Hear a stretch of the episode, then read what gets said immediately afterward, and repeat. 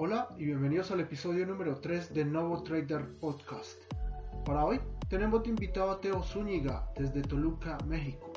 Teo lleva cerca de 5 años como inversionista y actualmente es el director de TWTFX, donde gestiona un fondo de inversión y educa a nuevos traders. Pero dejemos que sea el mismo Teo quien nos cuente su historia como trader, sus fracasos y sus triunfos. Teo, bienvenido. Yo me llamo Teo Zúñiga, actualmente tengo 21 años de edad. Y bueno, ¿quién es Teo Zúñiga? Bueno, actualmente yo realmente ya me dedico 100% al trading.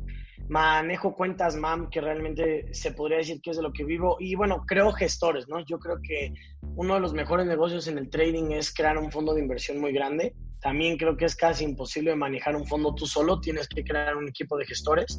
Y pues bueno, eso es lo que hago actualmente. Pero bueno, antes de yo dedicarme al trading, yo pues comencé a los 12 años de edad como que con el sueño de querer emprender, el sueño de querer ser millonario.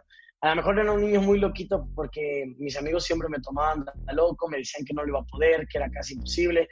Y pues yo comencé a los 12 años de edad, de hecho, por leer un libro que se llama Padre Rico, Padre Pobre, la mayoría de la gente creo que lo ha leído que se dedica al emprendimiento.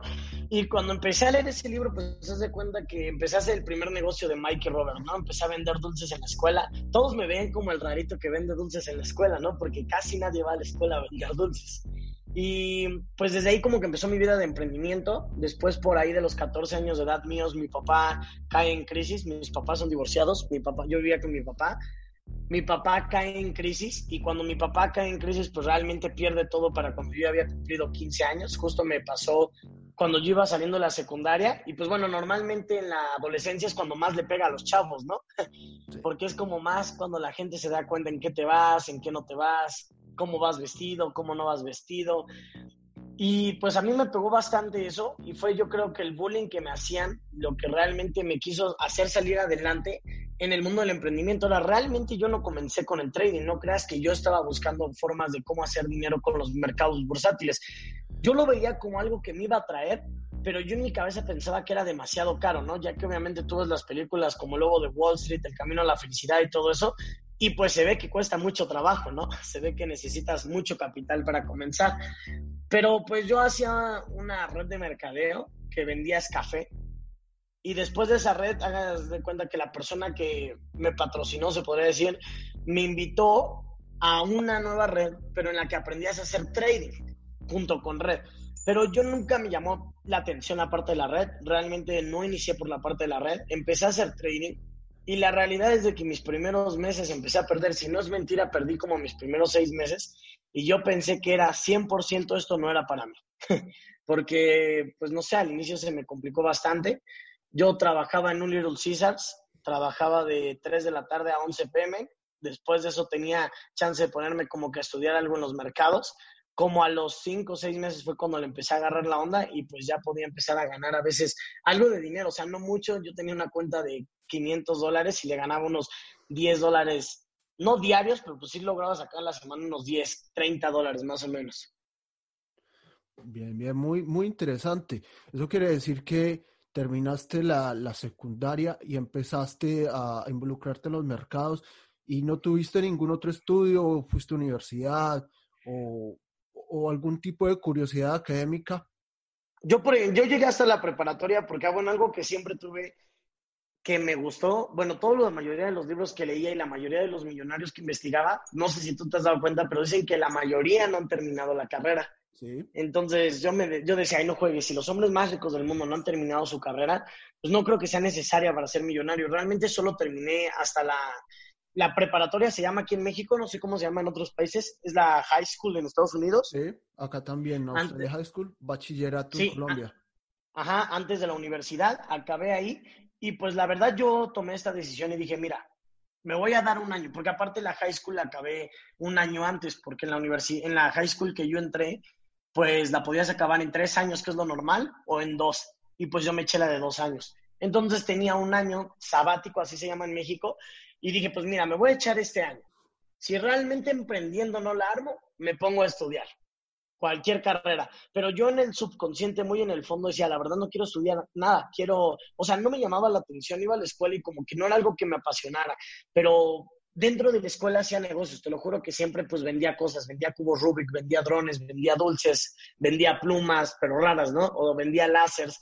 Literalmente hubo un tiempo que se pusieron de moda en la escuela los spinners, no sé si llegaron a Australia o en, o en Colombia, pero neta yo los vendía en la escuela, yo hacía todo lo que fuera como tendencia, lo vendía y era algo que siempre me llamaba la atención, entonces realmente solo terminé de estudios hasta la preparatoria pero no significa que no me haya preparado en algún otro ámbito. Realmente me preparé muchísimo en el desarrollo personal, iba a conferencias con el dinero que ganaba, iba a eventos, compraba libros de finanzas, compraba, me gustaban mucho los libros de cómo se movía la economía, este, muchísimo, los que más me gustaban era desarrollo personal. Hay uno que me encanta bastante, Tony Robbins, que habla tanto de desarrollo personal, tanto de inversiones, cómo aprovechar las inversiones, porque habla de un trader que es muy famoso, se llama Dai, Dai Ralio, y pues te, empiezan a investigar todo eso y empezaba yo a estudiar biografías de inversionistas y decía, wow, es que es una locura el mundo de las inversiones, ¿no? Como ya estaba dentro de la compañía que te educaba y hacía red, pues al mismo tiempo yo me, me apasioné muchísimo en la parte del trading y de verdad a veces no dormía solo de investigar. Ahí fue donde conocí, de hecho, la historia de George Soros, que hizo un billón de dólares en un día. Cuando yo vi eso, dije, wow, no manches, yo quiero algún día hacer eso. Sí, muy, muy interesante la historia del corto de George Soros de entre la libra y, y el... Y el australiano. Sí, exactamente. O, o, fue el alemán o la moneda alemana. No recuerdo bien, pero sí, fue, fue muy interesante ese corto y, y, cómo ganó la batalla. sí, fue una locura. Sí, entonces hiciste un proceso educativo propio. Eres algo así que un autodidacta. ¿Qué, ¿Qué, libro de pronto así que digas, wow, este fue aparte del otro de, de, la persona, ¿cómo se llama el, el, que acabaste de mencionar? El de Padre Rico, Padre Pobre. Sí, aparte de esos, ¿cuáles, qué otros? Bueno, realmente yo más, yo he leído, hay cinco libros que siempre he leído y siempre he recomendado. Y en este orden los leí. El número uno fue Padre Rico, Padre Pobre. Después yo leí Piense y hágase rico. Después leí Los secretos de la mente millonaria. Después leí el del vendedor más rico de Babilonia o el vendedor más grande de Babilonia, no recuerdo bien el título, y el de cómo ganar amigos e influir sobre las personas. Esos fueron los primeros cinco libros que leí cuando yo tenía 16 años.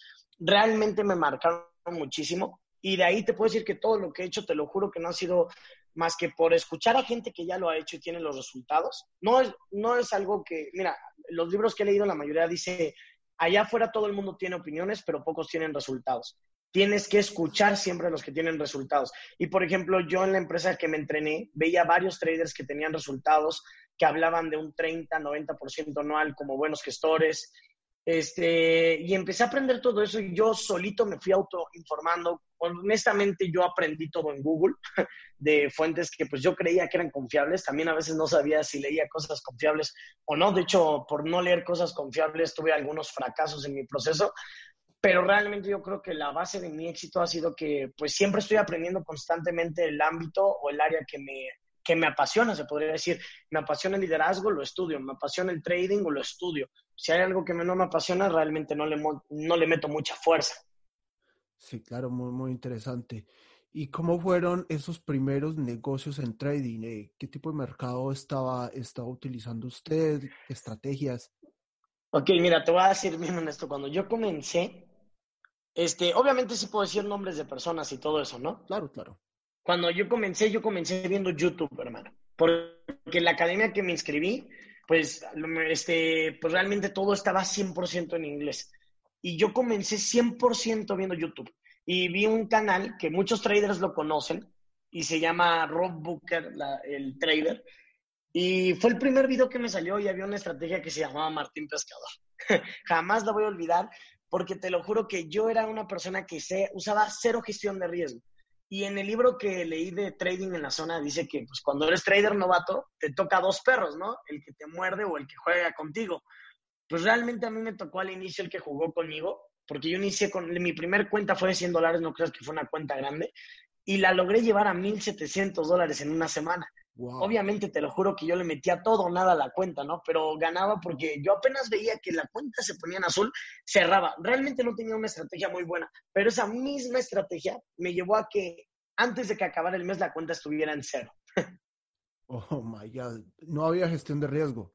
No, realmente yo no conocía lo que era gestión de riesgo, porque yo escuchaba en algunos lados que unos traders me decían, por cada mil dólares punto cero uno, y algunos decían, por cada cien punto cero uno. Y bueno, tú vas comenzando, ¿y qué es lo que buscas? ¿Dinero rápido o dinero a largo plazo?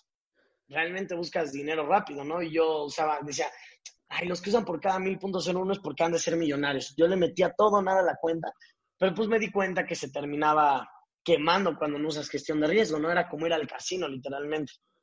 Exactamente. ¿Y, qué evaluación hizo de esa primera etapa? No, pues yo realmente, yo creo que una de las que realmente se podría decir que tuve éxito, eso fue en diciembre del 2016, jamás lo voy a olvidar. Otra vez volví a depositar dinero, deposité 500 dólares. Yo creo que fue un golpe de muchísima suerte, porque el peso mexicano estaba en 18 pesos, en el 2016 lo pueden checar, y en enero había llegado como a 22 pesos. Jamás había subido tanto en la historia del peso mexicano. Obviamente ahorita con la crisis de lo que acaba de pasar, llegó hasta 26, ¿no? Pero en ese entonces jamás había llegado a 22. Yo, hermano, tenía una compra en 18, estaba súper sobreapalancado y mi cuenta se fue de 500 dólares a 3.700 dólares en tres semanas. Cuando me pasó eso, fue después de haber quemado la de 1.700. Entonces, cuando eso me pasó, dije, no me vuelve a pasar y retiré 1.500 dólares, yo recuerdo. Jamás me había dinero en la cuenta bancaria. Yo estaba súper emocionado. Dije, wow, estos mercados son lo mejor del mundo. Y me emocioné tanto que seguía operando por emoción, pero me seguía saliendo. Ahora que tengo un poco de conocimiento, entiendo por qué me salió. Literalmente estaba operando un mercado de pura tendencia, casi no había retrocesos, entonces pues estuve ganando y así hasta que llegué, ¿cómo se llama?, a 11 mil dólares. O sea, te lo juro que todo esto fue un golpe de suerte. Yo ahorita alguien me pregunta, vuélvelo a hacer y te digo, hermano, no lo hagas, es cero recomendable. No creas que retiré todo el dinero dejé de 13 mil dólares que había en la cuenta, retiré 10 mil dólares. Eso fue en marzo del 2017. Fue lo más emocionante en toda mi vida porque, ¿te acuerdas que te comenté que yo trabajaba en Little Caesars? Sí. Es una pizzería que hay, no sé si hay ya en sí, Australia aquí, o en Colombia. Pero bueno, en esa pizzería aquí en México te pagan horrible, hermano. Me pagan 200 dólares al mes. Cuando yo gané esos 10 mil dólares, yo renuncié a mi trabajo. Es más, no renuncié, te lo juro que dejé de ir. Ni siquiera firmé el paquete de renuncia. Entonces, me emocioné tanto que yo pensé que así iba a ser todos los meses, ¿no? Yo juré y dije, ay, todos los meses voy a llevar una de mil a diez mil, una de mil a diez mil. Dije, wow, soy rico, lo voy a armar. Y los tres mil dólares que dejé en la cuenta, los perdí todos en una semana. Oh, my God. ¿Y por qué? porque, pues bueno, hacía la misma estrategia, me operaba sin cabeza, operaba como a tipo apuestas yo seguía metiéndole compra y haz de cuenta que yo ni hacía análisis. Yo decía, pues yo vivo en México, yo conozco el peso mexicano y yo decía, cuando está en 22 baja y cuando está en 18 sube. Y en ese entonces estaba en 21. Y había muchas teorías que por el nuevo presidente, pues ya no iba a subir más. Pues yo le metí una, ¿cómo se llama? Le metí una compra en 21 y el peso bajó hasta 18 otra vez. Pues obviamente me tronó la cuenta. bajó más de 3 mil pips en creo que cuatro días. Bueno, entonces no había gestión del riesgo. ¿Y, y, cómo fue el cambio? ¿Cómo fue que usted dice, oye, no, sí, tenemos que ponerle atención a esa parte de, poner un stop loss al menos? Mira, te voy a contar, eso me pasó, pero no luego, luego. A lo mejor no sé si fue por mi edad. Yo soy una persona muy emocional, muy impulsiva, o bueno, era al inicio. Ahora entiendo que los mercados financieros hay que tener la mente fría, corazón frío, siempre enfocado solo al mercado. Pero haz de cuenta que cuando tuve esa pérdida, yo volví a depositar 500 dólares de los mismos que había retirado. Y estaba, recuerdo, cenando alitas con unos amigos. Seguía usando la estrategia de Martín Pescador que había aprendido en YouTube. Y en, jamás lo voy a olvidar, en una noche volví a perder los 500 dólares el mismo día con Outcast. Le metí cinco lotes a la cuenta, jamás lo voy a olvidar. Yo juraba que ese era el lotaje apropiado, apropiado, ¿no? O sea, yo en mi cabeza decía, wow, esto jamás se me va a quemar. Y te lo juro que en una noche perdí todo otra vez. Y estuve pasándomela así, pero te voy a decir por qué. ¿Te acuerdas que te dije que, que a veces por leer información, leía información incorrecta? Sí. Yo leía de algunos traders, o bueno, en ese entonces existía una academia que se llamaba Alpha Trading, no me acuerdo cómo se llamaba, pero esa academia, te lo juro que el brother que me entrenaba según, me decía que siempre sacaba 100 pips diarios. Diario. ¿Estás de acuerdo que usando por cada 100 dólares punto 01 o por cada 1000 dólares punto 01, estamos hablando del 1 al 10% diario, depende de tu gestión? Yo decía, no manches, este brother hace un 10 diario, ¿cómo yo no lo voy a hacer? Entonces, eso es a la parte de la que voy, que seguía gente incorrecta. Porque como seguía tanto tiempo a gente incorrecta, que de verdad podía, o sea, te lo juro que cualquier trader le puede salir uno o dos meses, pero no le va a salir un año, estoy 100% seguro. Siempre en usar gestión de riesgo te puede salir uno o dos meses, es más, hasta tres, pero no creo que te pueda salir un año completo.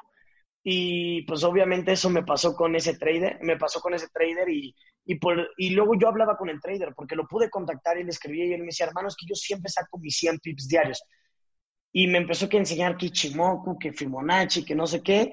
Y pues yo seguía esa idea, pero yo la seguía como un fiel creyente, ¿no? Yo dije, wow, es que sí es posible. Y yo me ponía a ver una tablita en Forex 21 de interés compuesto y decía, wow, en un año con 250 dólares voy a hacer un millón de dólares. Y pues estuve creyendo esa visión y la realidad es de que la intenté por un año, hermano. Aquí fue uno de donde tuve mis mayores errores, que creo que fue cuando aprendí. Este, yo, obviamente, en la otra compa en la compañía que yo estaba, hacía también la red, ¿no? Eh, porque empecé a tener resultados de Forex y la gente me preguntaba, ¿cómo le haces? Y empecé a hacer la red y tenía un equipo como de 100 personas. Yo convencí a todo mi equipo que metiéramos 250 dólares en una cuenta PAM en Hot Forex y haz de cuenta que eso pasó como en, el, en diciembre del 2000, no, perdón, pasó como en enero del 2000, de, en enero, febrero, marzo, como en el 2017, no me acuerdo bien cuándo fue el mes, pero para octubre la cuenta estaba totalmente perdida. Juntamos 100 mil dólares entre todos, hermano. Imagínate eso pero yo usaba una gestión en la que les decía, chicos, neta, si todos meten 250 dólares, vamos a usar el apalancamiento, sacando un 10% diario, a fin de año tenemos un millón de dólares. Te lo juro que yo decía esa visión porque yo creía en el otro brother, ¿no? Yo no sabía que era casi imposible lograr ese resultado, pero pues alguien me decía que lo podía hacer, pues tú, siendo novato, te la crees, ¿estás de acuerdo? Sí realmente la cuenta la terminé perdiendo yo y un equipo, fuimos como tres, la terminé perdiendo. ¿Y sabes en qué momento terminó esa gestión de riesgo? Yo creo que esto fue lo mejor que pudo haber pasado en mi aprendizaje. En ese entonces yo estaba asustado, sentía que me moría porque un inversionista metió 30 mil dólares. Ese inversionista cuando perdió el dinero hasta me fue a buscar a mi casa, imagínate. ya te imaginarás qué fue lo que me sucedió. Yo estaba súper asustado, dije, me van a matar. Pero el inversionista realmente solo me dijo, yo solo te vine a buscar porque te quería decir que tienes mucho que aprender, tienes una vida por adelante, no la tienes que echar a perder y tienes que tener cuidado siempre cuando trabajes con dinero de otras personas, con tu dinero o con el tiempo de más personas. Porque al menos yo comprendo que estaba en un mercado de riesgo, pero alguien que no lo comprendiera te pudo haber costado la vida. No, brother, desde ese momento te lo juro que jamás, jamás volví a arriesgar el 1% de cada, por cada trade. Oh my God. Eh, eso estoy notando yo y es que usted se tiene mucha, mucha confianza, inclusive sin, sin estar seguro de lo que estaba haciendo, eh, involucró mucha gente. ¿Cómo hace uno para involucrar 100 personas? Obviamente yo le decía a la gente, chicos, la persona que me está entrenando, te lo juro que me dice que saca 100 pips diarios. Le decía, todo lo vamos a lograr. Y es que aparte era una cuenta PAM, pero que operábamos entre todos, ¿no? O sea, veíamos, ¿cómo vemos el euro dólar? Y pues solo una persona tomaba la responsabilidad de meter la operación. Sí, sí, muy, muy interesante esa historia y creo que contó con mucha suerte. Lo que le dijo. No, yo también creo eso porque yo creo que en otra ocasión no estaría contando la historia, ¿no? Sí, exactamente. Entonces, a partir de ahí usted ya empieza a tener más cuidado con, con la parte de gestión de riesgo, supongo yo. Sí, eso me pasó como en el 2017 y realmente volví a estar en una cuenta demo. Tuve un proceso de una cuenta demo de seis meses y yo creo que mi verdadero auge en el trading, cuando ya la armé yo solo, fue en el, en el 2018, que fue cuando ya empecé a hacer las cosas bien. Mi cuenta auditada llegó a tener buenos resultados. En un año hice, en seis meses hice un 48% con un drawdown menor al 20%. Si no me equivoco, era del 16%. Y pues conseguí un inversionista de 10 mil dólares. Ese inversionista me llevó a un inversionista de medio millón de dólares. Eh, lo conocí en Guadalajara y en un año hice un 82% con esa cuenta. Del 2018 al 2019, obviamente me tocó mi comisión y fue cuando empecé a ganar dinero en el trading y fue cuando me di cuenta que el verdadero dinero no estaba en duplicar una cuenta, hermano. O sea, me di cuenta que eso era imposible. Quien, quien dice que hace eso y quien dice que hace un 5% diario o un 3%, es totalmente mentira, ¿no? El mejor fondo de inversión que investigué en Bloomberg, si no me equivoco, se llama Medallion y da un 70% anual los mejores inversionistas dan un 20 a 40 anual. Entonces, obviamente, aprendí demasiado después de ese golpe Y pues desde ahí en el 2018, fue en junio, ah, pues realmente hoy cumplo 18, 19, 20, cumplo ya tres años hoy en este mes, en el que desde ese mes he empezado a gestionar capitales y pues desde ahí ya llevo tres años. De hecho, no me había dado cuenta que en junio, o sea, estamos en junio, pues fue cuando mi vida empezó a cambiar y fue cuando realmente empecé a vivir del trading, ¿no? Muy, muy interesante toda esa historia que usted nos cuenta. Este, ya pasamos la parte educativa, ya hablamos de, de los fracasos, de los golpes que se dio durante estos años. Hablemos ahora usted cómo aprendió o cómo se define como trader, qué lo hizo exitoso, qué tipo de trader es usted. ¿Es usted un, de, un comprador, un vendedor de largo plazo, corto plazo? hablemos un poco acerca de usted, pero como trader. Ok, yo me defino como un trader que siempre va a favor de la tendencia. En este proceso he tenido muchísimos mentores de trading. El mentor que más admiro es uno que lleva 17 años operando el mercado. Tiene cuentas adultas desde hace 5 años y realmente este, este trader es francés. Y este trader lo conocí en un evento de la compañía en la que hacía y literalmente me enseñó que la clave siempre está en ir a favor de la tendencia. Conocí un poco de la gestión de riesgo 1-2 es realmente la que más utilizo, la gestión de riesgo 1-2. ¿En qué va esa gestión de riesgo? Yo veo una gráfica, nos imaginemos que veo el euro dólar, veo una posibilidad de compra. Pongo mi stop loss siempre en el bajo de la estructura y mi take profit va al doble de pips de stop loss. Significa que yo tengo una estrategia muy disciplinada. Lo que me hizo tener éxito en este negocio, porque me lo dijo mi mentor, fue mi hijo, Teo, tienes que ser disciplinado. La gente no tiene éxito porque se deja guiar por las emociones. Cuando tú tienes una estrategia y disciplina y la combinas con gestión de riesgo, vas a tener éxito. Y me dijo, el trading está basado en probabilidades. Y yo dije, no creo, ¿no? Pero me dio una explicación tan lógica que me dijo, mírate, si tú tienes 10 mil dólares y los ves en porcentajes, ¿a cuánto, ¿a cuánto equivale? Y yo dije, pues al 100%. Y si tengo 100 mil, ¿a cuánto equivale? Y me dijo, pues al 100%. Y si tengo mil, ¿a cuánto equivale? Y dije, pues al 100%. Y me dijo, ¿entiendes? No importa la cantidad. Lo importante es el porcentaje. Entonces, imaginemos que tú logres hacer 100 operaciones al año nada más, pero que sean buenas, estudiadas, y no importa si son swims, no importa si son scalpings, simplemente con que respetes la regla de gestión de riesgo 1-2. Y yo le dije, ok, vale. Y me dice, ¿qué pasa si eres un poco novato y tienes un 40% de efectividad? Y dije, ok. Me dijo, cuando pierdas, pierdes el 60% de la cuenta. Pero cuando ganas, ganas el 80% de la cuenta porque vas por el doble. Al fin del año tienes un 20% de rendimiento. Pon tú que tu máximo número de pérdidas seguidas llegue a ser 25. Tendrías un drawdown máximo del 25%.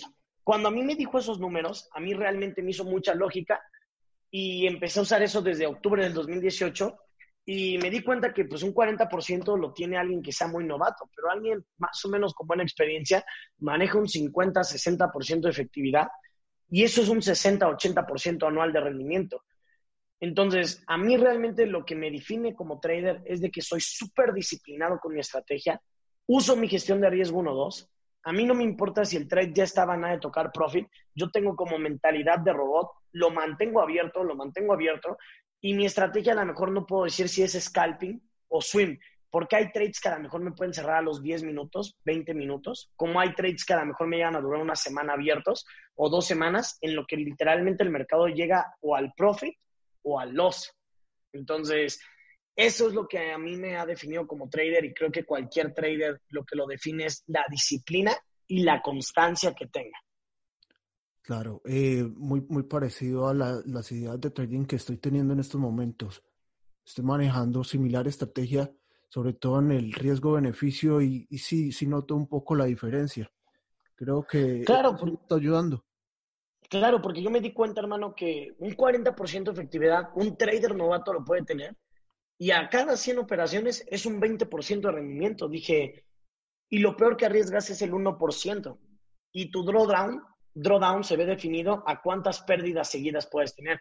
Mira, hace mucho yo vi una imagen y esta fue la que me inspiró demasiado, que me dijo que cuando realmente tienes una estrategia de trading, cuando ganas, lo que te da es confianza. Cuando pierdes, lo que te da es disciplina. ¿Por qué disciplina? Disciplina en no querer cambiar la estrategia porque perdiste. Porque al menos yo me he dado cuenta en estos cuatro años de experiencia que tengo empecé en el 2016, sí, son cuatro. Cuatro años de experiencia que tengo ya casi cinco, que no hay estrategia perfecta. Todas van a tener un tiempo de pérdida y en ese tiempo de pérdida es ser disciplinado y seguir la estrategia. Ser disciplinado y seguir la estrategia porque van a llegar los tiempos de ganancias. Y en esos tiempos de ganancias lo mismo. Ser disciplinado y esperar que lleguen al profit, no pensar en hoy me tengo que recuperar. Porque el dinero que inviertes al mercado, ponte un máximo de pérdida y punto. Este, hablemos ahora de esas estrategias. ¿Cuáles son sus estrategias favoritas? Yo, por ejemplo, solo tengo una estrategia para mí. Bueno, de hecho tengo dos. Haz de cuenta que yo desarrollé un escáner como un robot y eso lo desarrollé para la gente que me sigue. Ese escáner lo que hace es medir la fuerza de las divisas y pues te dice cuál divisa es fuerte y cuál divisa es débil. Ese lo utilizo muchísimo en mi estrategia, pero mi estrategia realmente está basada en algo muy sencillo. Es como la estrategia, la teoría de Down, no sé si la han visto en Google la pueden investigar. Y literalmente, ¿qué es lo que dice? Que el mercado siempre va a tener un impulso, una corrección y un nuevo impulso. En el momento que rompa el último bajo, va a cambiar de tendencia teniendo una corrección mayor y un nuevo impulso. Se podría decir que mi estrategia está basada en eso. Le agregué unos cuantos indicadores como para confirmar la entrada, pero mi estrategia está basada en que si yo veo la tendencia en un día, la estructura alcista, solo voy a operar estructuras alcistas en una hora. Esa es mi estrategia. Si yo veo un hard high y un hard low en un día, yo voy a operar solo hard highs en H1. No me voy a esperar, no voy a operar si hay una venta, aunque sea muy buena. Si está cambiando de tendencia, me voy a esperar a que cambie realmente bien en un día para yo operar ventas si es que estaba en compras. Pero mi estrategia está 100% basada en ir a favor de la tendencia. Como hay 28 pares en el mercado, o al menos que son los que más opero yo, 30, perdón, yo digo, wow, si uno no me da oportunidad, tengo otras 29 posibles oportunidades. ¿Y, qué tipo de indicadores usa? O, o, escríbanos cómo, cómo se ve el chart. Que, por ejemplo, utilizas velas japonesas o líneas de tendencia. Yo, por ejemplo, uso velas japonesas. En un día veo la tendencia sin indicador, simplemente la analizo visualmente, como se ve un gráfico, trato de ver un, un, alto más alto, luego un retroceso, y luego, pues la teoría dice que mientras no rompa el último bajo, debería formarse un nuevo alto más alto, ¿cierto o falso? Sí. Entonces yo me bajo a la temporalidad de una hora y en la temporalidad de una hora ahí sí uso indicadores, uso el MACD en la configuración normal, uso la media móvil de 200, simple, y uso el, ¿cómo se llama? Y nada más, pues realmente a veces agrego la del 50, pero casi no la uso, es la verdad. Y lo que yo me espero es que el MACD en una hora, tanto, la, el, tanto el histograma como la señal esté por encima y el mercado esté por encima de la media móvil de 200. Y mira, hermano, hay dos tipos de entrada que yo utilizo. La primera es que espero que toque un nivel de Fibonacci en la estructura de una hora, o la segunda es que literalmente entro en compra pongo mi stop loss al último bajo y mi take profit al doble de pips del stop loss. Porque algo que yo he aprendido en mis últimos años de experiencia, no, no llevo tantos, te digo la verdad, no es como que sea un sabelo todo, pero al menos me di cuenta que es casi imposible encontrar la entrada perfecta. Pero sí puedes encontrar la tendencia perfecta. Esta es mi frase. No hay entrada perfecta, pero sí hay tendencia perfecta. ¿Tú sabes cuál es la tendencia? Si tú compras, sabes que aunque hayas entrado hasta arriba, en algún punto el mercado va a romper ese alto, ¿cierto o falso? Y en ese punto es donde van a estar tus ganancias. Solo tienes que saber que tu stop loss tiene que ir debajo del último bajo y tu profit dos veces más. Punto. Fue como lo que me ha ayudado a mí bastante en estos últimos tres, cuatro años. Mucha disciplina, ¿verdad? Claro, te voy a decir la verdad, el secreto de mi estrategia no es que sea el hombre más inteligente del mundo, te doy, te doy la verdad, te, doy, te estoy diciendo la verdad.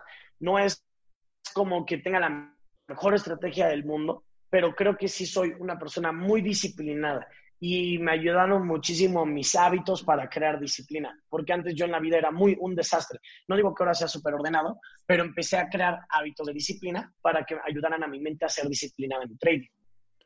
Sí, e, es verdad. Y como, como trader, ¿cómo se siente más confiado comprando o vendiendo? Realmente me da igual, hermano. Siempre me siento confiado si voy a favor de la tendencia. Por ejemplo, en, ahorita en estos, en el mes de marzo, creo que fue cuando la bolsa estuvo hacia abajo. De hecho, yo estuve cortos en el petróleo cuando se fue a menos 7, solo que realmente el broker no me los pagó hasta el menos 7, ¿no? O sea, pusieron un bloqueo en el, en el 13, creo. Pero yo estaba en cortos porque si somos realistas, la tendencia del petróleo iba bajista, en ningún momento iba alcista. Ahorita creo que ya se recuperó y de nuevo está en 40, pero yo me siento siempre confiado si voy a favor de la tendencia. Operando en contra de la tendencia, te lo juro que estoy viendo el gráfico cada cinco minutos a ver si no se me devuelve. Sí, realmente uno sufre mucho cuando está en contra de la tendencia. Son extremadamente riesgosos y cuando hablamos de George Soros, eso fue lo que hizo. Y increíblemente le salió. Mil claro, pero de dólares en un día. Si somos realistas, no le sale una vez al año. le salió una vez en toda su carrera. o creo que dos, ¿no? Dos veces lo hizo en toda su carrera. Igual, e, esa fue la más importante. Pero sí, las veces que yo tengo una tendencia en, en contra o pongo una posición en contra realmente me va mal y la parte psicológica es increíble que usted la sigue poniendo, eh, sigue tercamente sigue haciendo lo mismo, entonces es muy difícil poder, poder superar esa parte psicológica. Este, hablemos ahora de, de qué tipo de, de, de, activos financieros le gusta a usted eh, transar y qué mercados. Ok, yo soy fan, honesta, mucha gente no le gusta porque dice que es muy volátil. Pero yo soy fan de operar mm, Forex, realmente, porque yo desarrollé una estrategia con correlaciones. ¿Qué es correlaciones? Por ejemplo, te voy a explicar un poco de mi estrategia. Yo no opero solo la libra australiana. Yo me checo la fuerza de, las, de los siete pares mayores de la libra y de los siete pares mayores del australiano. Y si al menos, por ejemplo, en la libra para buscar una compra, deberían estar positivos. Y para buscar una venta en el australiano, o sea, para yo buscar una compra, ¿cómo lo puedo explicar para que se entienda en un audio? Para yo buscar la compra en GBP AUD, yo tengo que checar que al menos tres libras estén subiendo, o sea, que GBP USD esté subiendo, GBP Yen esté subiendo y GBP USD esté subiendo y al menos tres australianos estén bajando. Por ejemplo, que el AUD USD esté bajando, el AUD Yen esté bajando y el AUD CAD esté bajando, porque eso me confirma la fuerza de una divisa, ¿sí me explico? O sea, yo busco operar, no, no, no opero solo el par. Yo siento que cuando uno, o sea, hay gente que dice que Forex no tiene correlaciones, pero a mí se me hace una tremenda, no voy a decir groserías, pero a mí se me hace una tremenda locura porque está superando una divisa. Claro que va a tener una correlación el australiano contra el dólar como el australiano contra el yen, ya que si la economía de Australia se va al suelo, obviamente van a bajar ambas divisas, ¿cierto o falso? Es verdad. Entonces yo trato de buscar mínimo una correlación en tres divisas de los dos lados para poder confirmar mi compra en libra australiana. Si no, no entro. Sí, en, en, la plataforma TradingView, si usted mira el chart, usted puede hacer, poner las dos, no sé si dará más de dos, eh, de, dos activos financieros al mismo tiempo en el chart. Yo realmente solo pongo el GBP AUD y uso, yo a la antigüita realmente, uso una libreta que siempre tengo aquí a mi lado, veo los otros pares y los anoto en mi libreta y así los checo. No uso indicador como en esa parte, prefiero estar más seguro yo anotándolo, me siento más seguro como yo anotándolo que, que usando un indicador o algo que me lo pueda poner, aunque se ve igual, como que a veces uno siente más seguridad cuando lo hace él que cuando se lo hace un robot, ¿no? Sí, es eh, Teo, hablemos ahora de cómo es un día de trading. Mira, te voy a contar mi rutina. Esta es mi rutina de todos los días. Yo solo opero sesión en Nueva York, no opero ni Londres, no opero ni Tokio, me doy mi tiempo para mí. Y lo que hago de lunes a viernes, fines de semana realmente si no hago nada, hermano, me siento a ver Netflix con mi novia o salgo, o si es un fin de semana voy a un lugar de viaje, pero de lunes a viernes soy extremadamente disciplinado. Pongo una alarma a las 5 de la mañana, no me levanto a las 5, me cuesta un poco levantarme me levanto como entre a, las 5.20 ya estoy despierto, ¿no? En lo que bajé por el café, que me animé. Hago ejercicio siempre como de 5.30 a 6.30 am para... No soy la persona más fit del mundo, realmente si me ves no vas a ver súper escultural, pero pues trato de hacer algo de ejercicio como para levantar mi cuerpo. Me echo después de eso un baño con agua fría eh, y a partir de las 6.30, 6.45 empiezo a analizar el mercado y normalmente mis entradas me las da entre 7 de la mañana a 10 de la mañana. Si no me dio mis entradas a esa hora, cierro mi laptop y espero al día siguiente a ver si hay una buena entrada. No estoy cazando el mercado, espero que a esa hora me dé la entrada porque me he dado cuenta que que a esa hora dan buenos pullbacks o es cuando está empezando el impulso bueno. De hecho, yo hacía mucho backtesting regresando bien, viendo a qué hora eran las mejores horas de impulso. Y unas eran en la sesión de Londres y unas en la de Nueva York. Pero realmente por donde vivo se me hace más fácil a mí levantarme temprano que aguantar una desvelada. Entonces, siento que desvelado no estoy en mis cinco sentidos. Levantándome temprano con dos horas de anticipación, siento que ya ando ready y eso es lo que hago. Y también hacer esos ejercicios me ayudaron bastante a mi disciplina. Mucha gente no lo hace, pero a mí me ayuda muchísimo meditar, como que conectar conmigo mismo unos 20 minutos antes de operar. Así con música de 340, 432 Hz, perdón. Ahí la busco luego en Spotify. Y con eso me medito y realmente mi training es de 7 a 10 de la mañana, como exageradamente 11 de la mañana. Y como te digo, a veces puede cerrar en 10 minutos, como a veces me puede cerrar la operación en 3, 5 días. Sí, no, no, tiene, no tiene usted inconveniente con dejar un fin de semana las posiciones abiertas. No, a veces sí, sí veo que va a haber un fundamental. Por ejemplo, ahorita en este tiempo que hubo COVID, casi no dejaba, prefería aceptar la pérdida un fin de semana que dejarla abierta porque no sabías qué podía pasar en un fin de semana que moviera o, abriera, o, había, o perdón, o el mercado abriera con 100, 300 pips más de gap. Bueno, creo que hemos tocado un poco el tema de, plan de trading, pero usted lo tiene eh, en, papel o en, o en un spreadsheet, eh, spreadsheet como, como Excel o, algo así. O... Mira, yo tengo un Excel con una bitácora de trading, porque yo creo que es muy importante tener una bitácora de trading, porque así tú te calificas. Sé que existe la cuenta auditada, pero yo, por ejemplo, mi bitácora de trading, mira, te la voy a leer, como estamos obviamente en la computadora, obviamente no la puedo mostrar, pero te la voy a leer qué es lo que dice. Y mi bitácora de trading, un segundo la estoy abriendo, sé lo que dice de memoria, pero prefiero leerla para no equivocarme. Mi bitácora de trading, yo soy muy creyente, ves que comenté al inicio que leí bastantes libros de desarrollo personal y todo eso, yo soy muy creyente de la ley de la atracción. O sea, realmente creo demasiado en la ley de la atracción Estoy súper, soy obsesionado con la ley de la atracción. Entonces, en mi bitácora de trading es un Excel y lo primero que me dicen la parte de arriba es, hoy es un gran día para invertir. Porque yo siento que al leerlo me lo estoy decretando, hermano. Sí, sí. Entonces, entonces, eso, ajá, dime. Sí, ¿cada cuánto revisas el plan de trading? O... Todos los días, bro, de lunes a viernes. De lunes a viernes, sí, hace la evaluación. Claro, porque yo la hago porque no sé si, ¿mande?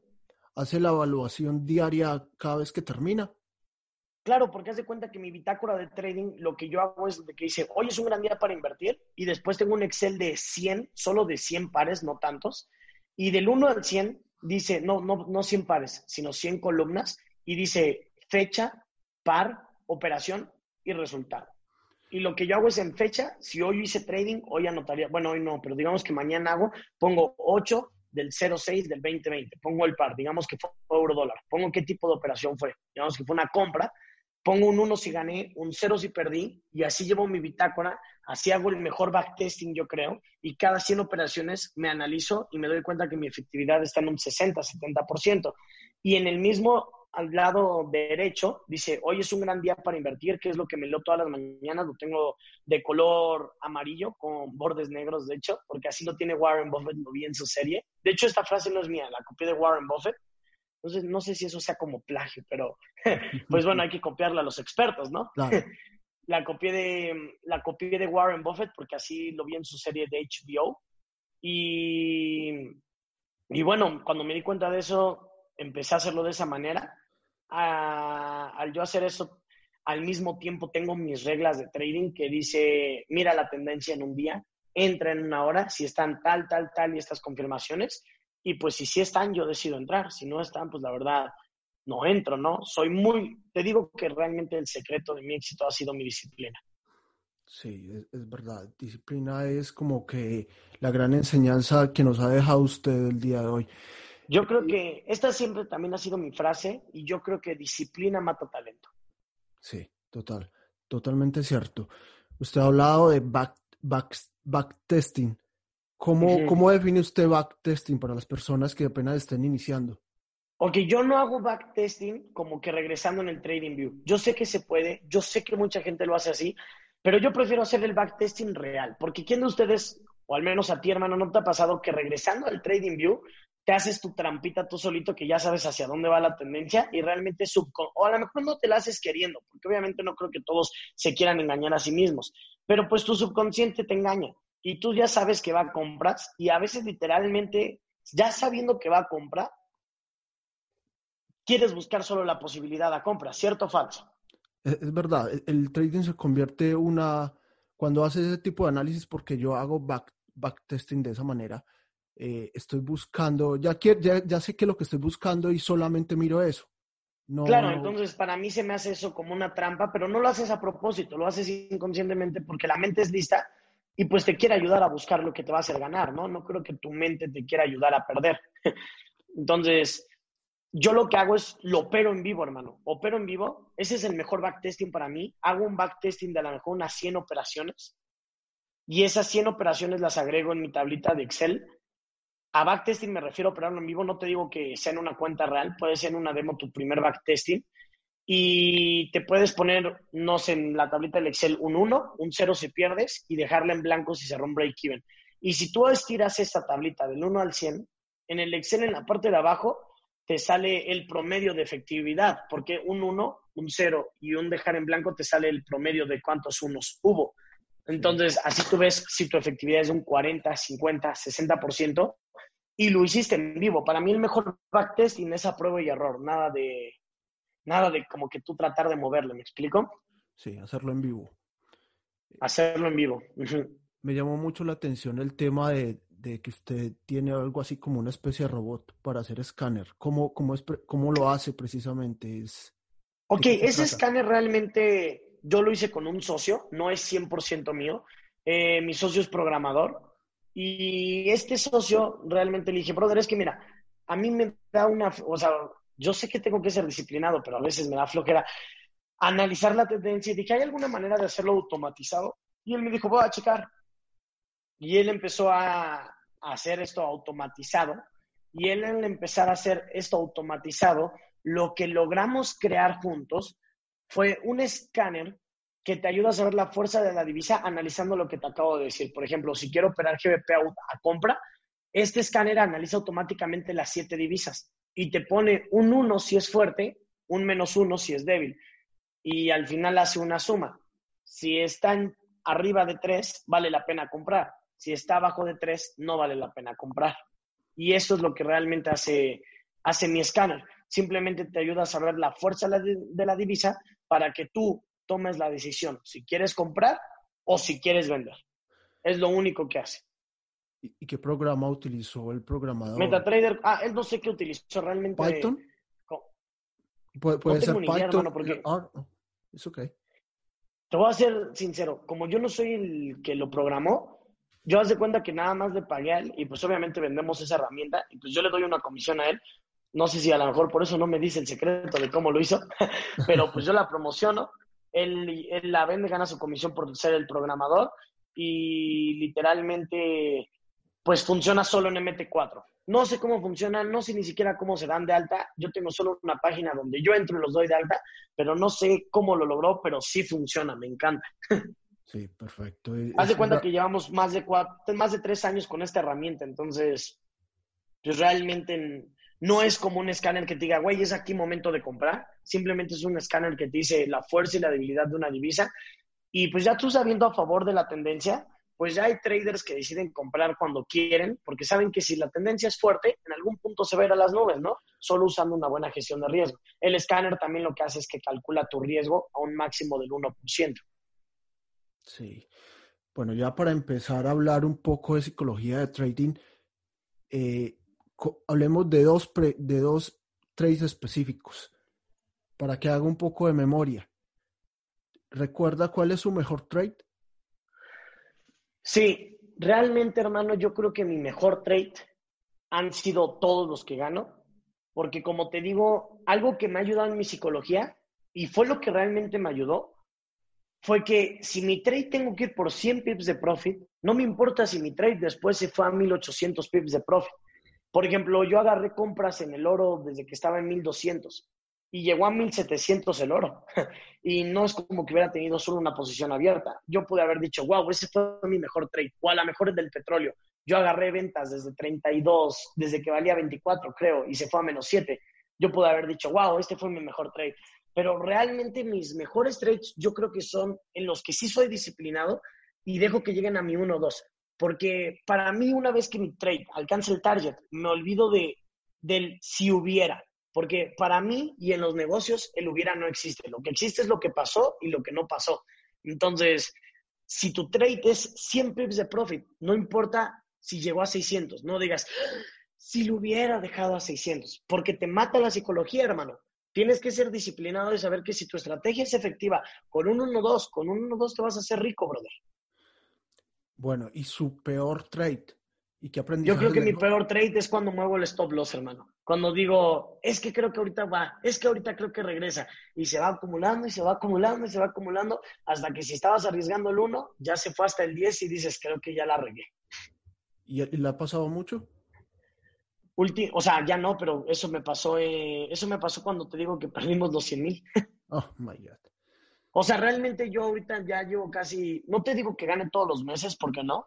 De hecho, en el 2018, que ha sido mi mejor, mi mejor año, tuve un 82% de rendimiento, 16% de drawdown. Fue mi mejor año que he tenido hasta ahorita. Pero realmente es porque he sido muy disciplinado, brother. 1% toca y cierro, 2% toca y gano. Pero en el 2017, que fue cuando me troné esa cuenta de 100 mil, este, realmente yo decía, ahorita se regresa, ahorita se regresa. Y yo creo que es una de las presiones que sufren muchos gestores. Yo creo que la mayoría de los gestores piensa, es que no es mi plata, es la de la gente. ¿Qué va a decir el cliente cuando vea que perdí esto? Y pues siempre quieres dar una buena impresión. Y yo realmente, toda la gente que invierte conmigo, porque hay gente que de repente me escribe y me dice, Teo, no he visto muchos movimientos en la MAM. Yo le digo, mira, brother, tú decidiste invertir conmigo, yo cuido tu dinero como si fuera el de la Virgen María y yo no arriesgo el 1% y no entro en un trade si estoy seguro. Si quieres continuar en mi cuenta MAM, quiero que sepas que a lo mucho vas a ver entre 100 a 150 trades por año. No vas a ser un trader que vas a ver diario operar, no vas a ser un trader que vas a ver esto, porque yo sigo mi estrategia, soy disciplinado y creo que al menos la mayoría de mis inversionistas lo entienden, porque al final de los 12 meses, que yo creo que es como un trader tiene que medir su rentabilidad trimestral, semestral o anual, más que nada anual, es cuando se ve si un trader es bueno. Porque como te comento, en el 2018 hice un 82% de efectividad, pero no operé tres meses, hermano. Solo operé nueve. Sí, muy, muy interesante esa parte. Eh, cuando usted tiene una mala racha, ¿qué, suele hacer? Ok, yo tengo una regla muy clara. Esta es mi regla, que para mí es la regla de oro. ¿Ok? Esta regla de oro, yo normalmente se la comparto siempre a mis estudiantes, pero ahorita la voy a compartir igual en este podcast. Y la regla de oro mía es, si estás arriesgando el 1% por trade, si llegas a perder cinco operaciones seguidas, yo creo que es algo normal, es algo que puede cambiar si, por ejemplo, tenías cinco compras en las libras y de repente todas las libras cambian de tendencia. Pero si llegas a tener 10 pérdidas seguidas, ya bajó tu drawdown un 10% ya es momento de parar de hacer trading, hacer un backtesting en cuenta demo. ¿Qué es un backtesting? Lo que acabo de explicar. Meter al menos unas 10 operaciones en tu próxima cuenta demo, ver cómo salen, afinar tu psicología, meditar, ver qué es lo que está pasando mal. Si lo que está pasando mal es porque no estás siguiendo tus reglas o porque realmente el mercado no te está ayudando. Si el mercado realmente no te está ayudando, pues no operes, ¿no? Espérate a que haya una tendencia totalmente clara. No tienes 12 meses para sacar un buen rendimiento, no una semana, no tres semanas. Y bueno, si es que manejas fondos, al 10% avisarle a tus inversionistas, oye, voy menos del 10%, ¿te quieres desconectar o te esperas? Quien se quiera desconectar, que se desconecte hasta que vuelva a haber ganancias. Quien se quiera esperar, le das como máximo al llegar al menos 25%. Si tú llegas al 25%, desconecta todas las cuentas, haz una retrospectiva contigo mismo y date cuenta en qué estás fallando. Mira, muchos traders como que se vuelven locos cuando pierden y piensan que se queman como traders. Porque yo he tenido muchos casos de gente que esto, pero por ejemplo, mi mentor gestiona un fondo de 80 millones de dólares. Y mi mentor me dijo, brother, hay veces que se pierde un millón en un año y no se ganó. Bueno, no lo sé, Bancomer, el banco aquí en México, perdió el año pasado un 7%. ¿Y tú crees que la gente deja de invertir con ellos o sigue invirtiendo? Sigue, invirtiendo. porque no hay trader perfecto. Por ejemplo, el fondo Medallion, que digo que hace un 70 anual, duró cinco meses seguidos en pérdida. Creo que llegó a perder hasta el 35% de las acciones. Por ejemplo, ahorita que hubo la crisis, gente que tenía en el petróleo seguro perdió muchísimo. Gente que tenía en la bolsa perdió seguro el 70% el lunes que bajó la bolsa el 70%. Un trader no se quema por cuánto pierde, es lo que me he dado cuenta. Un trader se quema por no decir cuando está perdiendo. Es bueno aceptar la pérdida porque el mercado no siempre va a estar a tu favor, pero saber que tienes que parar en ese momento y esperarte a ver en qué momento el mercado está bueno. Eso es lo que me ha ayudado a mí en mi psicología en el momento de las pérdidas. Usted es un hombre que le gusta leer, autoeducarse, mm, seguir como las, las tendencias educativas y seguir a muchos coaches y, tutores, ojalá de, eh, de los grandes y de los mejores. ¿Usted se sigue educando en el momento? ¿Sigue leyendo? Claro, 100%. Yo creo que es muy importante. ¿Mande? ¿Qué, ¿Qué, está leyendo en este momento, por ejemplo? Te voy a ser bien honesto. No me educo en la parte de inversiones, no porque crea que es malo, pero yo creo que la mejor enseñanza te la pone el mercado. O sea, no hay ningún gurú de trading que realmente te vaya a enseñar una estrategia perfecta que te diga, hey, con esto te haces rico. O al menos yo no lo he encontrado, ¿no?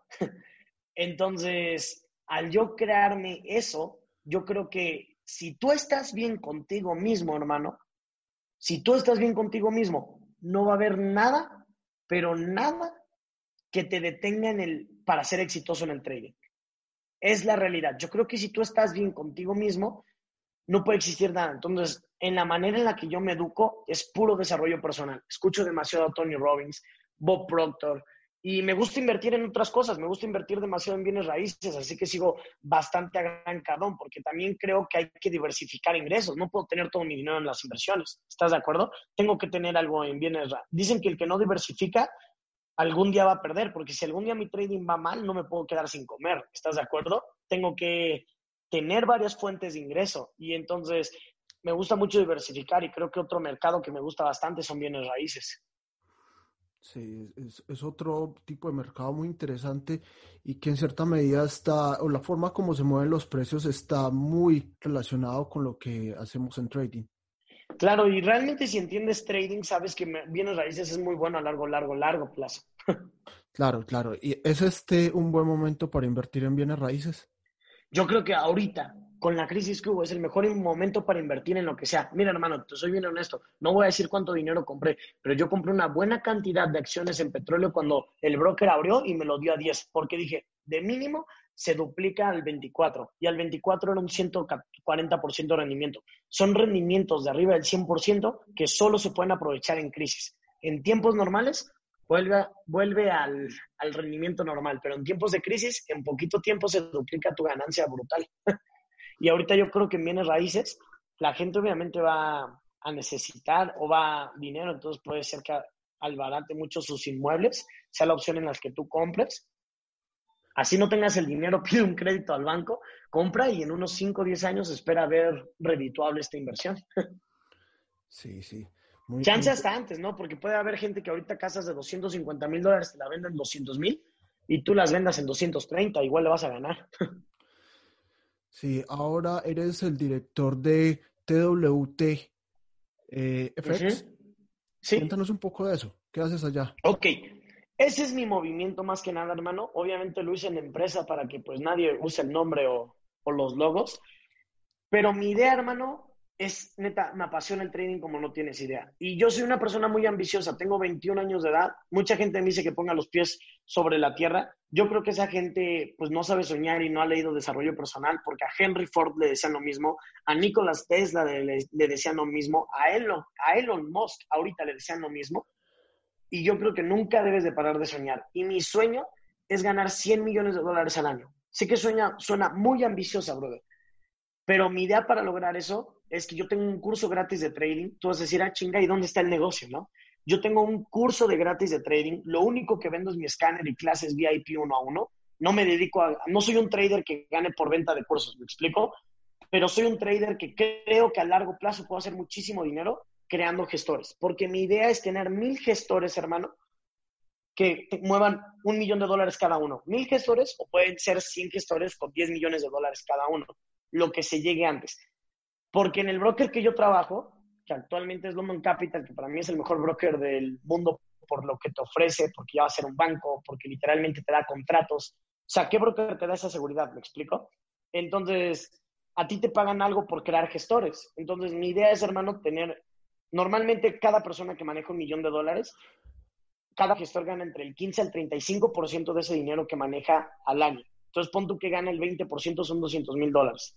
Por mil personas, hermano, son 200 millones de dólares. Pon tú que yo cobre de eso el 25%, son 50 millones de dólares al año por crear gestores. Y aparte tener una firma de gestores a nivel mundial. Por eso es que por eso es que yo no vendo cursos, porque yo le prefiero dar a mi equipo todo el valor, todo lo que yo sé de una manera gratuita, simplemente registrándose en el broker.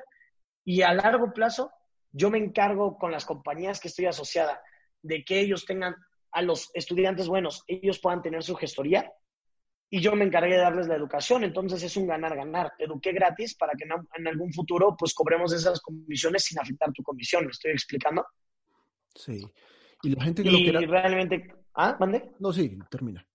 Y realmente creo que es una manera de un ganar-ganar. Porque hay gente que, pues tú sabes que cuando vende un curso de trading, solo gana el que vendió el curso. No sabe si el brother va a aprender o no.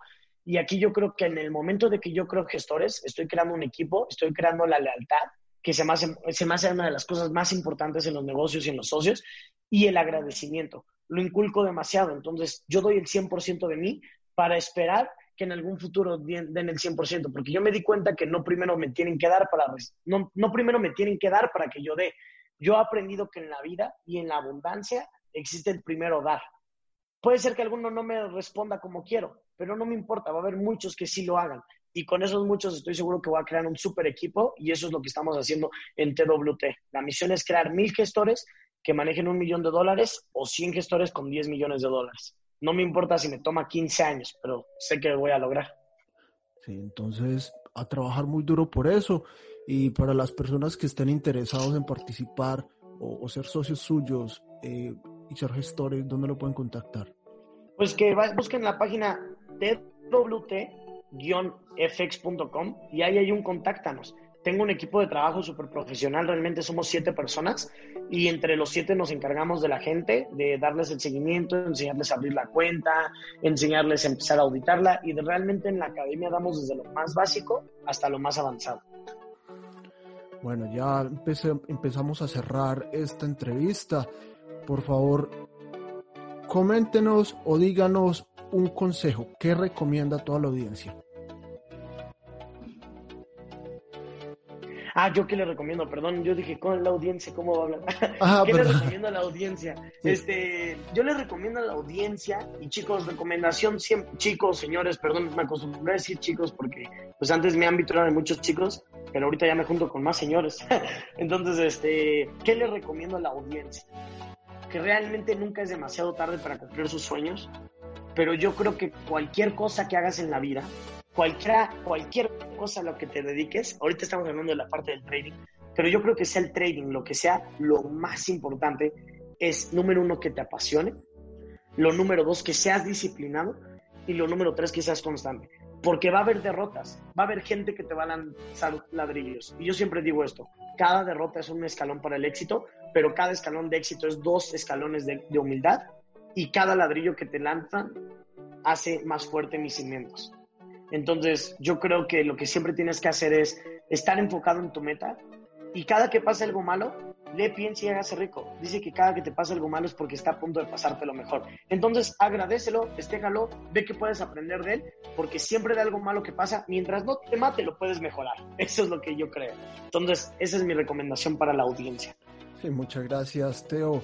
Creo que de esta manera hemos llegado a la parte final de esta entrevista. Muchas, muchas gracias por, por contarnos todas estas historias, toda tu experiencia y espero que la gente haya aprendido algo de ti y, los que quieran te pueden contactar. Teo, muchas gracias. De esta manera terminamos la entrevista con Teo Zúñiga, director de TWTFX. Para él, gracias y hasta una próxima oportunidad. Recuerden dar me gusta, comentar y suscribirse en YouTube, iTunes y Spotify. También pueden escribir al correo electrónico novotraderpodcast.gmail.com Nos vemos y hasta el siguiente episodio.